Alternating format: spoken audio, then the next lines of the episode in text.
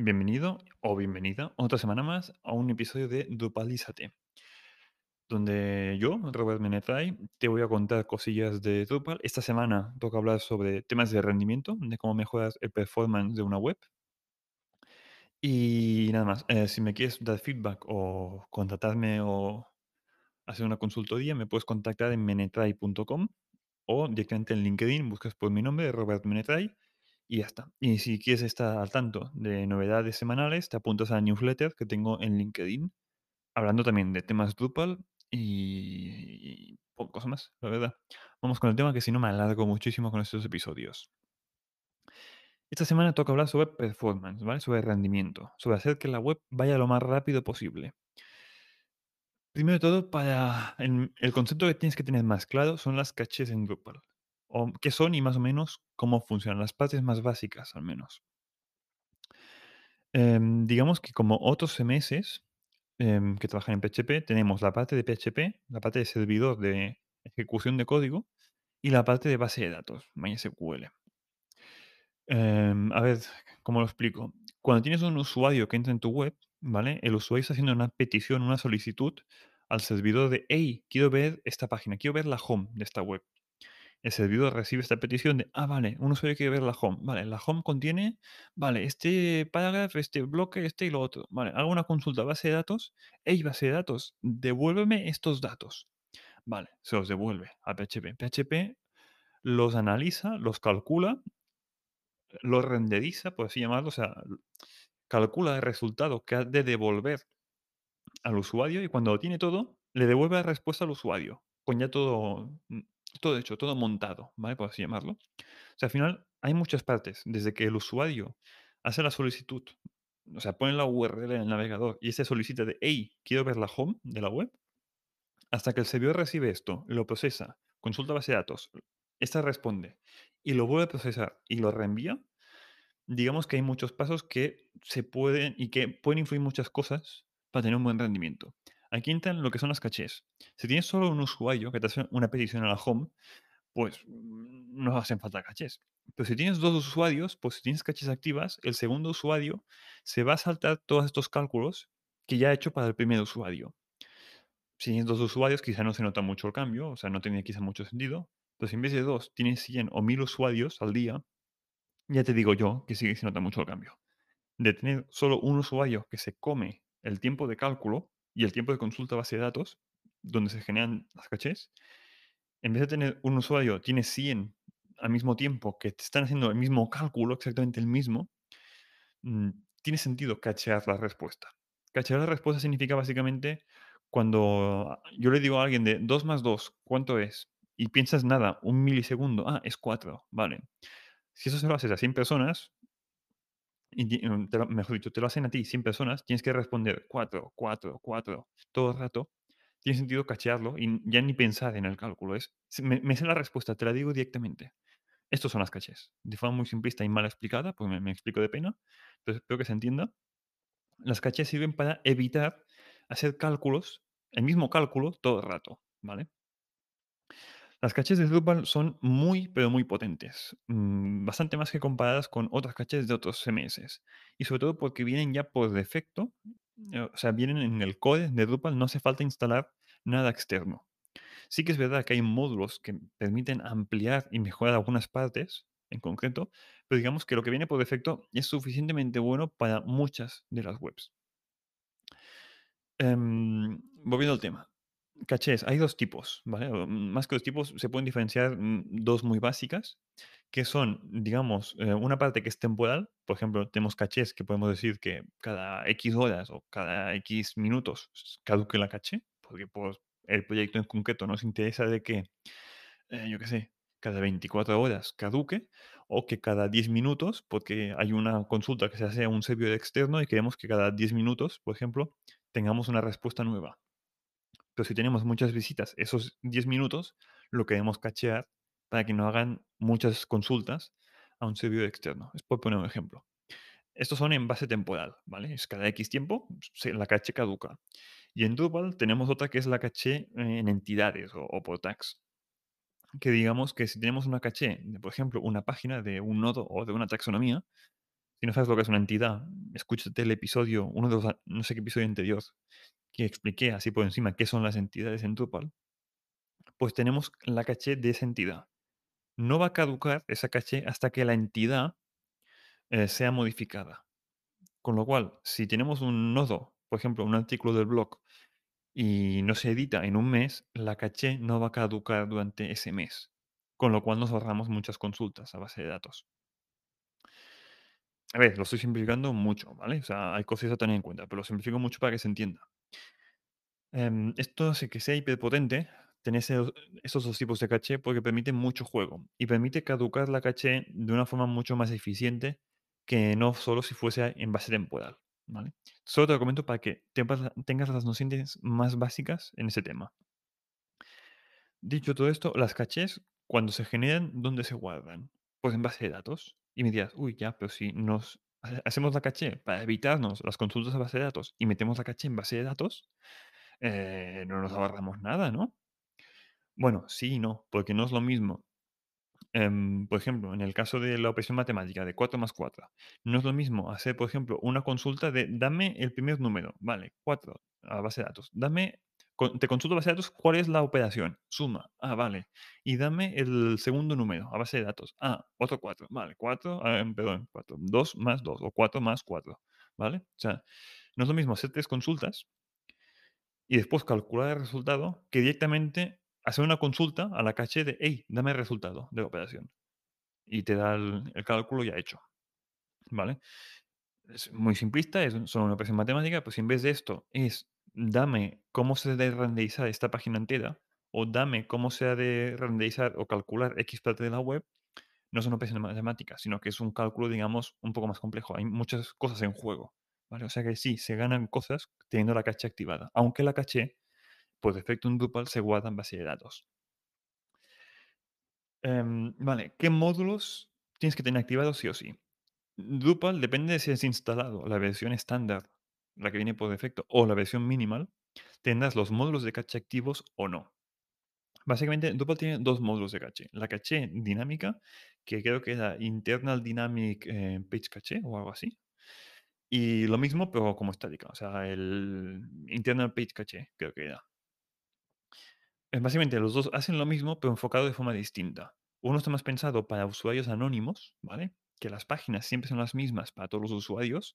Y la otra está más pensada para usuarios dinámicos usuarios registrados, donde, por ejemplo, el usuario administrador va a ver partes distintas a un usuario mm, que no es administrador o un usuario que es solo editor de textos, ¿vale? Em, igualmente, esos dos módulos no tienen configuración alguna, solo se han de activar y deberían estar sí o sí activados en tu web. ¿Vale? Me he encontrado algunas webs que esto no lo tienen activado. Deberían estar sí o sí activados. Segundo, em, en algunas webs me he encontrado que por código, no sé por qué motivo, desactivan cachés en determinadas partes. Me he encontrado, por ejemplo, en que en algunas views invalidan la caché de la página. Pero si esa views, esa vista se usa en varias partes de la web, estás invalidando la caché de muchas páginas. Lo mismo, por ejemplo, con formularios. Me he encontrado que invalidan la caché de formularios y ese formulario lo están incrustando en todas las páginas. En el footer, por ejemplo. Con lo cual estás invalidando la caché de todas las páginas. Se han de tener en cuenta cosas cuando invalidas cachés. Y hay gente, normalmente juniors o ya ni juniors, gente que no trabaja con Drupal, que esto no lo sabe y digamos que la lía bastante, invalidando cachés. Sobre todo cuando son webs con muchas visitas, ¿vale? Otra web, eh, otra web, perdón. Otro módulo que deberías tener activado es el BigPipe. BigPipe, el que viene en el code, ya digo porque especifico el BigPipe que viene en el code, trabaja, digamos, mm, no exclusivamente, pero donde se nota más la diferencia con temas de rendimiento es con usuarios registrados. No con usuarios anónimos. BigPipe lo que hace es, em, a ver cómo me explico. En vez de devolverte el resultado de toda la página entera, ¿vale? O sea, una página entera se em, construye mediante muchas cachés al mismo tiempo.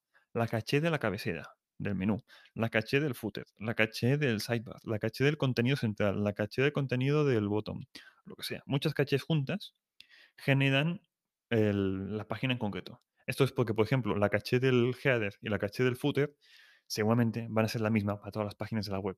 En cambio, la caché del contenido central solo será para esa página, para esa URL. El resto de URLs tendrán el contenido distinto, ¿vale? Total, que por defecto Drupal lo que hace es junto todas las cachés, genero la página y la devuelvo ya montada. BigPipe lo que hace es, en vez de devolverte toda la página montada, te devuelvo los fragmentos y es el navegador del usuario el que los junta. Dicho de otro modo, en vez de darte un puzzle ya montado, te doy las piezas ordenadas para que te sea fácil montarlo. Y realmente se nota la diferencia en rendimiento. Porque no es lo mismo que un usuario esté esperando, por decir algo, un segundo o dos segundos, la página en blanco mientras el servidor responde, a que BigPipe te devuelva en pocos, en, yo qué sé, puedo decir algo, en, en un cuarto de segundo te devuelva la cabecera, justo después te devuelva el footer, justo después te devuelva el contenido. O sea, te va devolviendo fragmentos de contenido y desde el punto de vista del usuario, la carga de la página es más rápida. Realmente no, porque si sumas los tiempos hasta que toda la web está montada, con BigPipe tardas lo mismo que directamente toda la web montada sin, sin BigPipe. Pero la diferencia es cómo lo percibe el usuario final. Y desde el punto de vista de SEO y de usabilidad, es mucho mejor tener BigPipe activado. No hay configuración alguna, es activar el módulo y ya está. Y para mí también es un módulo de requisito de tenerlo activado. Aunque digo, se nota mucho más cuando son usuarios registrados. No está tan pensado para usuarios anónimos. Y aquí entra otro módulo, que es el Sessionless BigPipe, que básicamente es, permite que BigPipe se trabaje mucho mejor con las mm, cachés de página eh, internas para usuarios anónimos. O sea, cuando la página apenas ha cambiado nada. Es otro módulo que no tiene configuración, es activa y ya está. Sí que yo te digo una cosa que me ha pasado en un proyecto, que es que el tema visual, no me acuerdo bien cómo estaba hecho, pero tampoco era la mejor práctica, pero ese tema visual de la web se rompió un poco, el CSS de la web, cuando se instaló el Sessionless BigPipe. Porque no estaba pensado, bueno, no es que estuviera pensado, es que habían algunas malas prácticas y realmente se tuvieron que ajustar algunos temas del estilo visual de la web. Lo digo para que lo tengas en cuenta y que no actives esto a lo tonto en producción. Pruébalo antes en local o en desarrollo, ¿vale? Bueno, estos módulos para mí deben estar sí o sí en todas las webs. Siguientes módulos. A ver, hemos dicho que las cachés están en base de datos, ¿vale? Una opción de mejorar el rendimiento de las cachés es sacarlas de base de datos, que básicamente significa meterlas en memoria RAM y que no estén en base de datos.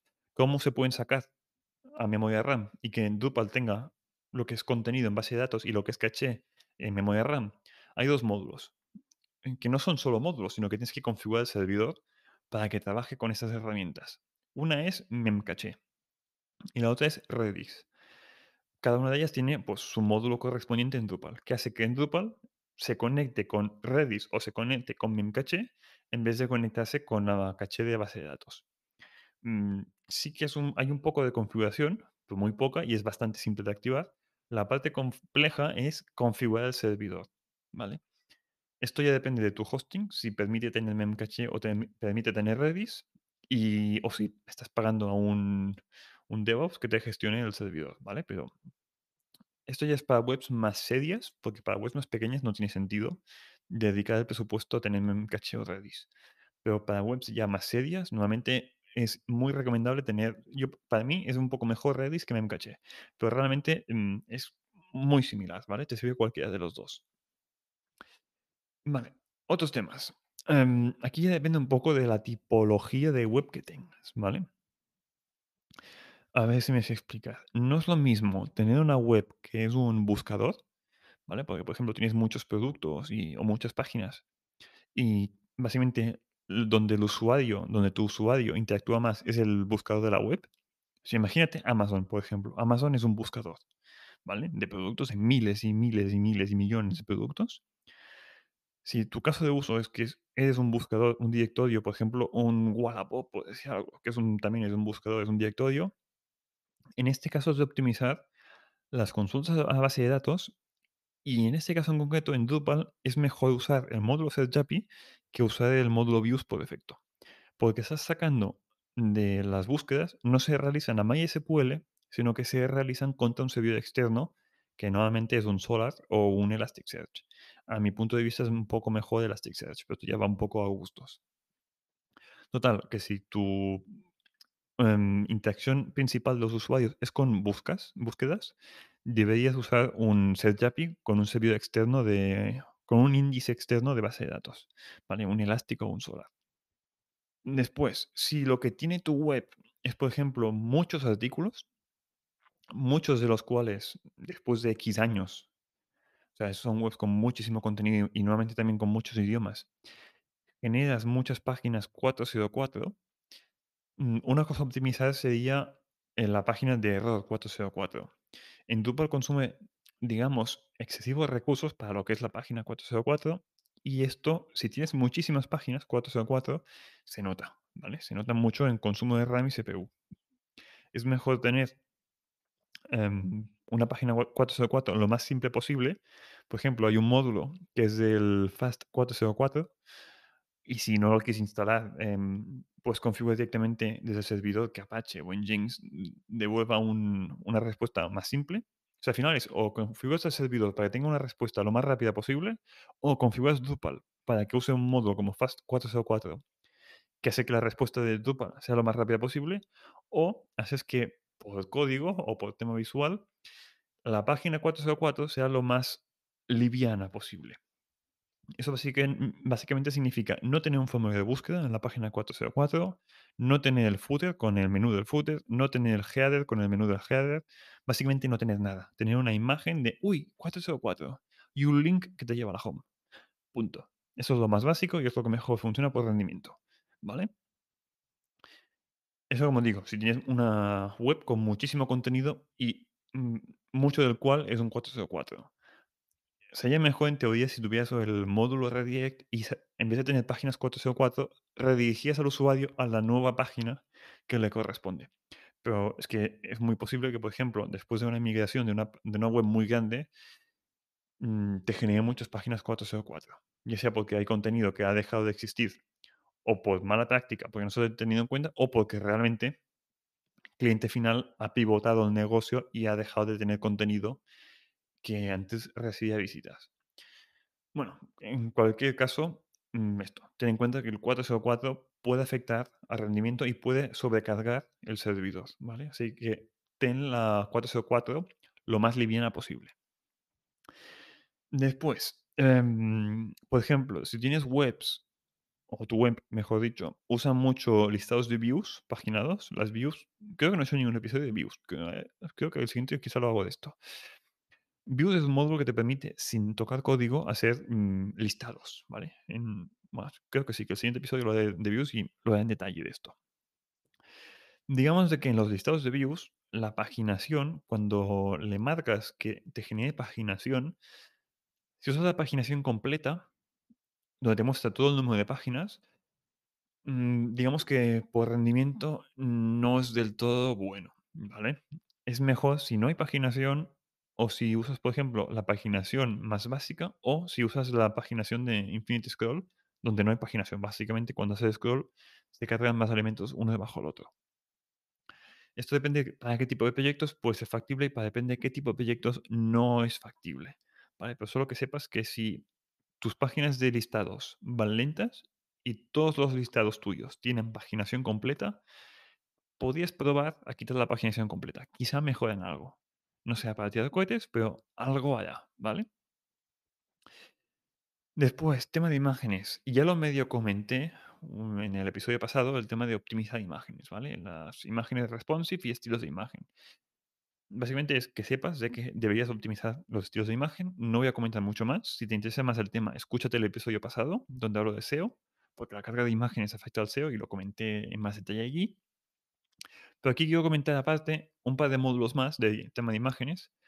Uno es el mm, Image API Optimiza- eh, Optimizate, Optimization, no, me acuerdo el nombre exacto, pero básicamente es cambiar el motor de, mm, de gestión de imágenes y en vez de usar el que viene por defecto en Drupal, se usa otro que has de instalar tú en tu servidor, pero que permite que las imágenes se compriman a un tamaño mucho menor. Sea, el tratamiento es mucho más óptimo de imágenes, lo cual genera una imagen de menor peso, lo cual genera una imagen que se descarga mucho más rápido. Lo cual, si tienes muchas imágenes en tu web, significa que la web en general carga un poquito más rápido. Así que también te recomiendo que intentes optimizar cuanto puedas la gestión de imágenes en tu web.